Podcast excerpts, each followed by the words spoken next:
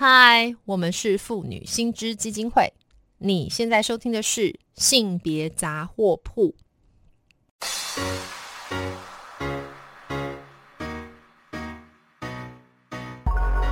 从生活看性别，与你分享生活中的性别故事。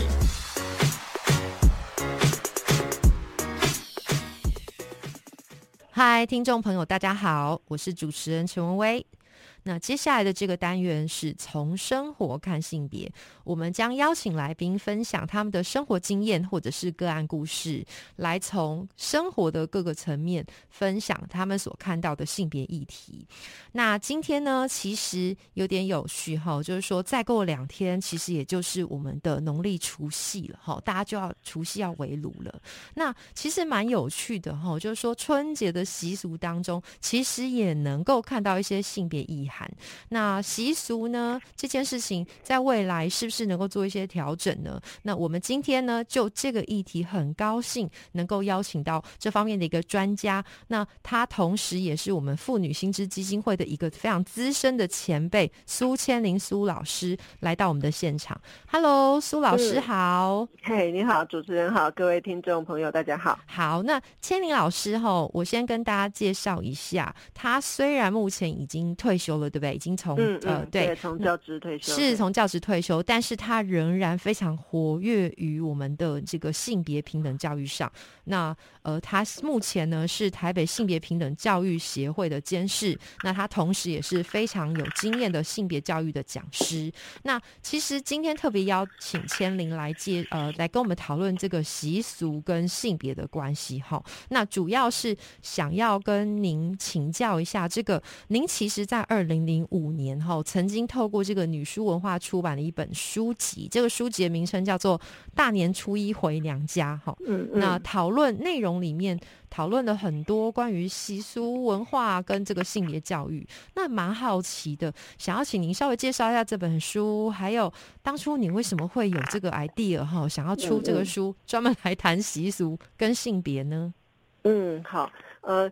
其实关注这个议题很早哈，就说呃，妇女薪资基金会事实上也也过去也一直有关注到相关的议题，譬如说那个呃姑娘庙啊等等哈嗯的这这样的一个一个情况。那后来我跟一些朋友，我们就是创立了台湾性别平等教育协会。那这个协会很主要的目的，呃，很很主要的成员是呃各级学校的老师，特别是中小学的老师。然后我们就觉得呃，如果可以提供给老师们呃各式各样。的性别平等相关的教材或者是一些观点的话，很可能对他们呃的教学或者跟学生的互动会很有很有帮助。这样是是是，对。然后另外一个，但我们也就是体认到有一句话说“无处不性别”嘛，就说 呃性别的议题，它绝对都会在我们呃生活的各个层面哈。那当然就是包括跟每一个人都最最相关，就是生老病死啊、婚丧喜庆。OK，好，所以我们就觉得说，哎，可呃，如果可以深入到我们的日常生活，然后呃，把刚才所说的婚丧喜庆、呃，生老病死的种种的。呃，习俗文化哈，那么呃，做一个经验的分享跟描述的话，我想它可以普及到非常非常多的人，因为大可以召唤多召唤出很多人的呃生活的一些经验哈。那在这个前提下，我们就是呃以台湾性别平等教育协会的会员，然后老师们为主，然后大家就是分头呃策划，然后去书写自己的一些经验这样子，对，大概是这样。而且可是是蛮好玩的，因为我刚刚有特别注意到您这本书哈，它。它的标题就很好玩哈，叫做 “大年初一回娘家”。哎，不是东西初一回娘家吗？啊，这件事情为什么要特别标示“大年初一回娘家”？对对对，这个很有趣。我们那时候出书的时候，然后真的有听到一些意见，说你们是不是那个写错字？为什么没有校对出来？对啊，啊，不是应该是大年初二吗？对对，那我们就觉得很好玩，很好玩。就说呃，我们的目的就达成，其实就是要人家注意这件事情。为什么我们这么理所当然的觉得？呃，回娘家就要大年初二哈，嗯，那这个这个所谈的一定是针对女性嘛，就说是女性结婚之后，她才有呃这个回娘家受到这个限制嘛。对男性而言完全不是哈，就是三百六十五天，他哪一天要回家都没有问题。然后甚至什么浪子回头又金不换，金不换了。对对对，对女性就有这么多的限制，所以我们那时候呃特别就就呃呃。就是有这样的一个一个书名哈。那其实在谈的是说，呃，去引起我们的注意，为什么是这样？然后为什么特别是呃对女性有所限制？然后当然更积极、比较正向来讲，就是说去谈那个行动的可能，好，就说那为什么不可以？OK，好，就是前面比较是说为什么只能大年初二，然后接下来就说，哎，那我们就试试看不在初二，我们大年初一为什么不可以呢？就去做吧，好，就是其实比较正向来讲，就是去去让大家呃采取行动，然后去试试看为什么不行这样子，就是透过一个很具体的行。动来改变那个既有的习俗跟文化，对对对，是这个意思。哎，其实我有注意到您的这个书有一个蛮有趣的段落哈，就是说好像我提到说你其实结婚第二年之后就就出国念书了哈，嗯嗯，然后那这个过程等于是说，哎。接下来，然后如果把这件事情再连接到刚刚就是老师有提到的，说用一个行动的过程，哎，这中间有没有什么趣事？这听起来老师比较像金氏媳妇哦，哈。呃，对我我自己因为也结婚的比较比较早，那事实上这一篇是我自我呃，就是同样的那个那个主题的名称，就是我自己在书里面我自己写的一篇哈。那我确实在我呃婚姻的。呃，很长的一个过程里头，我都是呃，如果是在台湾的话，我我是呃大年初一回回娘家的哈。那呃，对我来讲，就是因为我我的呃所谓娘家就是父母家在屏东，然后呃我自己住在台北，然后先生家也在台北哈，所以。呃，我们对对我来讲，就是说，呃，平常的平常其他的那种周末假日啊，对，呃，跟呃先生家的家人互动，其实已经非常多。可是，对对，我的家远在远在屏东，那通常我们那个过年是一个比较长的假嘛，对，所以我就觉得没有没有什么道理，呃呃，我我放一个这么长的假，我还得要依据这个很刻板的这种很奇怪的习俗，也不知道哪来的。对，所以就说 某个程度来讲，你就。可以可以享受，因为我们每一个人的状况不同。可是习俗它它最不合理的地方，就是说刚才我们谈的第一点，就是说它只限制女性；第二点，它就是它限限制了所有各种情况不同的人都要遵照同一个同一个规矩。哈，那我想这个是第二第二个不同。所以那时候就觉得没有道理，所以我就就当就争取争取要呃 初一，对对对，初一初一但是我我算是怎么讲，就是说比较是一种。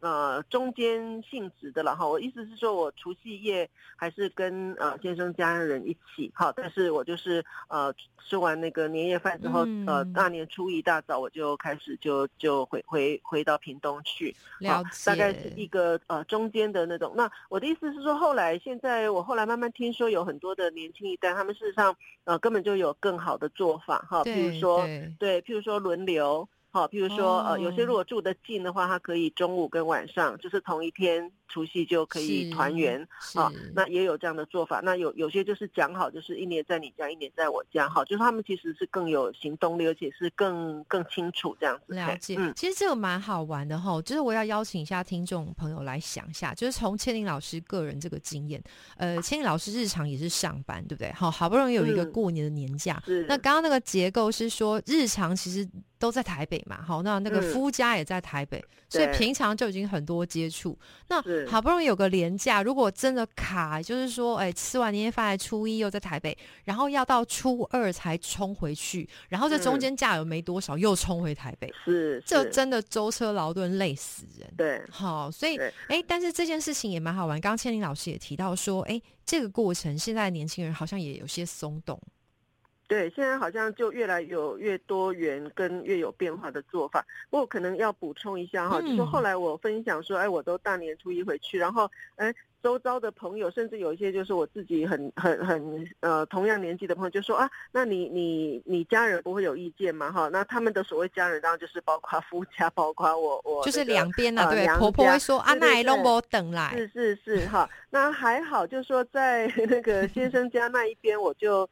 呃，其实有一点点策略了哈，就是说跳过那个所谓习俗，我就会以，比如说哦。跟大家分散那个交通嘛，哈，那大年初一不要急，大年初二其实是一个比较聪明的做法，哈。那他们其实也很好，也没有什么特别意见。那那那个娘家的妈妈，我觉得也很有趣，就说我有一次我就半开玩笑说，哎，人家说有这种习俗啊，你在不在？我妈妈就说，哎，回来就好了，管他什么样。所以妈妈其实也不错哎，哈，是比较相没有，她也没有这种观念。那我后来自己比较比较严肃一点想哈，我觉得这其实有一种那种怎么讲啊，就是啊城乡或南北的这种议题，你知道，就说像我们住在南部的人，很可能都是因为求学、因为就业，早早都离开家。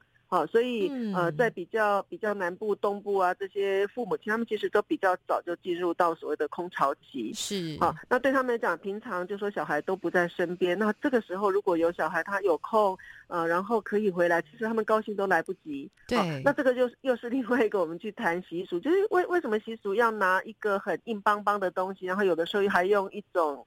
啊，类似威胁、恐恐吓的方式，对，然后让人要去遵守。可是那个，我觉得对很多人的家庭状况其实就很不不不温暖、不人性。是，就是一套制度要套用到所有人身上，一定不会适用啊。鞋子都要不同 size 了，对不对？对对对，所以如果我们就说仔细去思考的话，确实就。就希望可以打造一个，就说呃，更符合现在的生活，更符合大每一个人不同的状况，然后呃，能够能够大家都都怎么讲，就是说呃，同乐乐的那种那种方式，我觉得会是一个比较好的做法。对，了解。所以其实刚刚千英老师在讲的是一个很核心，就是说呃，这个习俗当然就是有性别的元素，可是更多其实这个所谓的没有道理的习俗，它是。绑绑住了我们所有的人，对不对？好，对。那所以其实也蛮有趣。就是我接下来想要问说，青老师从。